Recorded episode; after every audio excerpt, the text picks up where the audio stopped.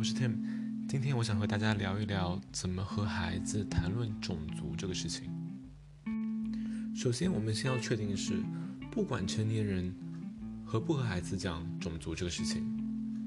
孩子会意识到，而且会谈论种族。所以，对于成年人来说，我们给孩子们他们的 context，他们这个情境，他们的语言以及以及一些工具。来帮助他们问问题，怎么样进行一个关于种族和种族主义的对话是非常非常重要的。这里针对的是所有的孩子，不仅仅是白人小孩，不仅仅是一些相对来说比较处于 privilege 位置的一个小孩，因为每个人都有这个能力，因为种族偏见来对他人造成伤害。研究发现，小智婴儿或者是学步的小孩，孩子其实可以根据生理上的不同，来意识到，来做出社会化的一个决断。在出生的时候，小婴儿们他们对于所有的种族、所有的脸，他们看都是非常平等的。但从三个月的时候开始，他们会。看向更多和他们呃照看他们的人的种族一样的人脸，也就意味着他们其实已经可以分辨出不同了。而到三十个月的时候，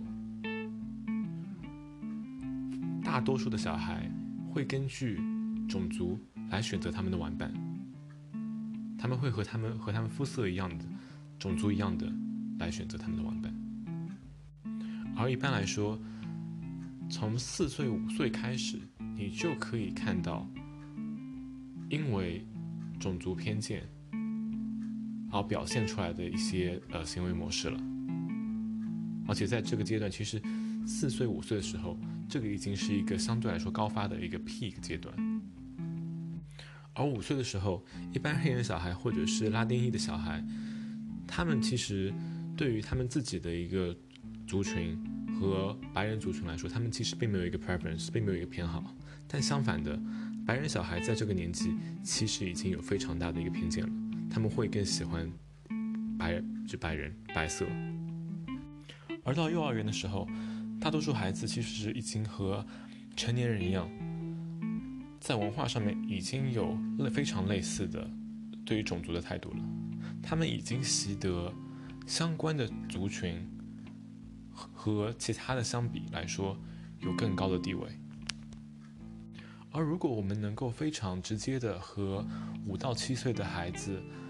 来一个非常严肃的对话，来谈论一下跨种族的友谊，其实这可以非常巨大的改善他们对种族的这个态度。而这个改变其实只需要仅仅一个星期的时间。你会听到很多大人们说：“哎呀，我的我的孩子，他们没有准备好。他们其实谈论种族的时候，他们并没有特别的舒服。”但事实上，这些言论一般来说都是大人的一个投射，而不是从孩子身上获得的一个观察。而大人们可以做的是，开始理解他们自己的一个种族身份，他们的种族偏见，以及他们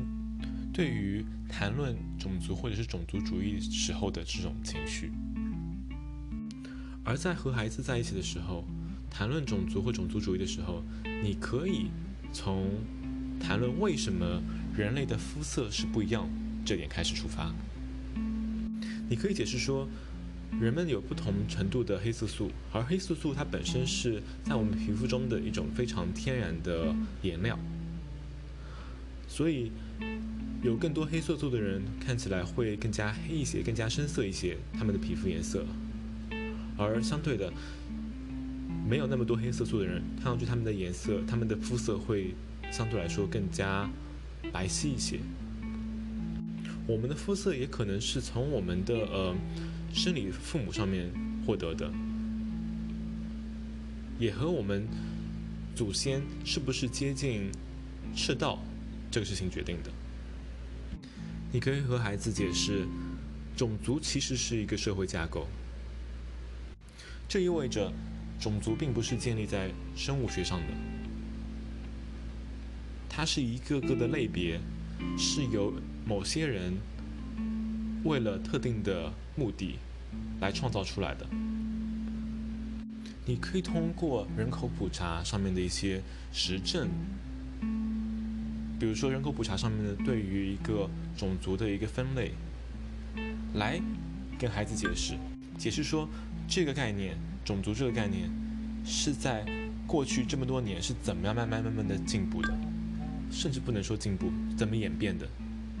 在和孩子谈论种族的时候，你还需要关注在建立一个相对来说积极的身份上面。你可以问一下你的孩子，他们能不能够在他们自己的外表上面看到他们觉得美丽的东西？以及说他们能不能在别人身上发现美？你可以鼓励孩子多看一些把其他种族、其他的呃身份的人放在中心点的一些书，来确保你能够通过关注在这种快乐愉悦的，以及是呃这种有力量的东西上面，而不是完完全全的关注在。社会不公平，或者是这种 oppression 这种压压迫下面，这样子你才可以保证一个相对良好的一个平衡。所以，请不要让你这种害怕做出一个坏的决定，做出一个错误的决定的这种恐惧，变成了和孩子谈论种族这件事情的一个呃障碍。你可以试着去。学习说哦，我可以跟喊我的孩子说哦，我不知道，但是这是一个非常好的问题，所以我们可以一起来找一下这个问题的答案。你并不需要变成一个 content expert，你并不需要是一个种族上的专家来和孩子谈论种族这事情。相反的，当我们声称我们并没有注意到种族这事情，或者是我们应该。避免谈论种族，因为我们需要保护我们孩子的这个天真。其实我们在做这事情的时候，就是把 whiteness 白人化放到了中心位。如果非白色肤色的孩子每天需要和种族主义打交道，那这些白色肤色的孩子，他们足够大了。他们需要变成抗种族主义者。作为一个临床社工，我还清晰的记得，当时之所以选择社工这个领域，是因为我的愤怒感，我对这世界不公的愤怒，和我的同学和我的朋友参加了好几次的游行，一开始会和我的父母分享，然后他们说：“哦，枪打出头鸟。”作为亚裔，作为中国人，我们需要中庸，不能再这么激进。这一点我非常不同意，因为对我来说，作为一个亚裔，作为一个男生，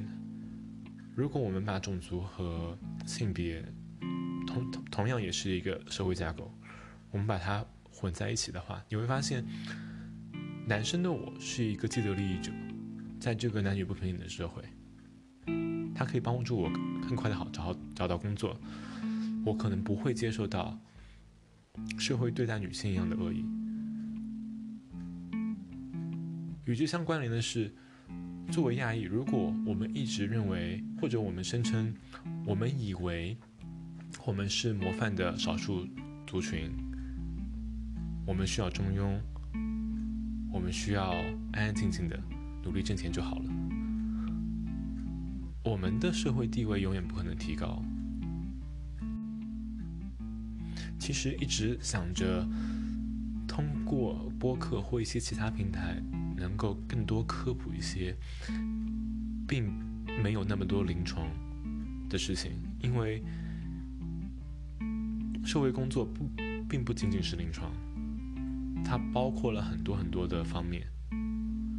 而你单纯的谈论临床，而不谈论这个社会，谈论需要给需要帮助的人的，或者是不需要帮助人，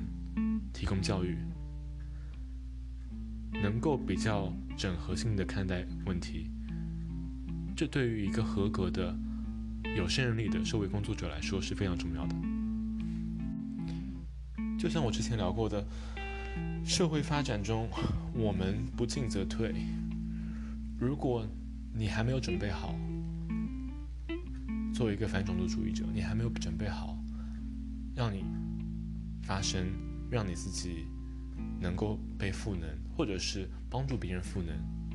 那你需要做的就是传递有价值的信息，不要造谣，不要成为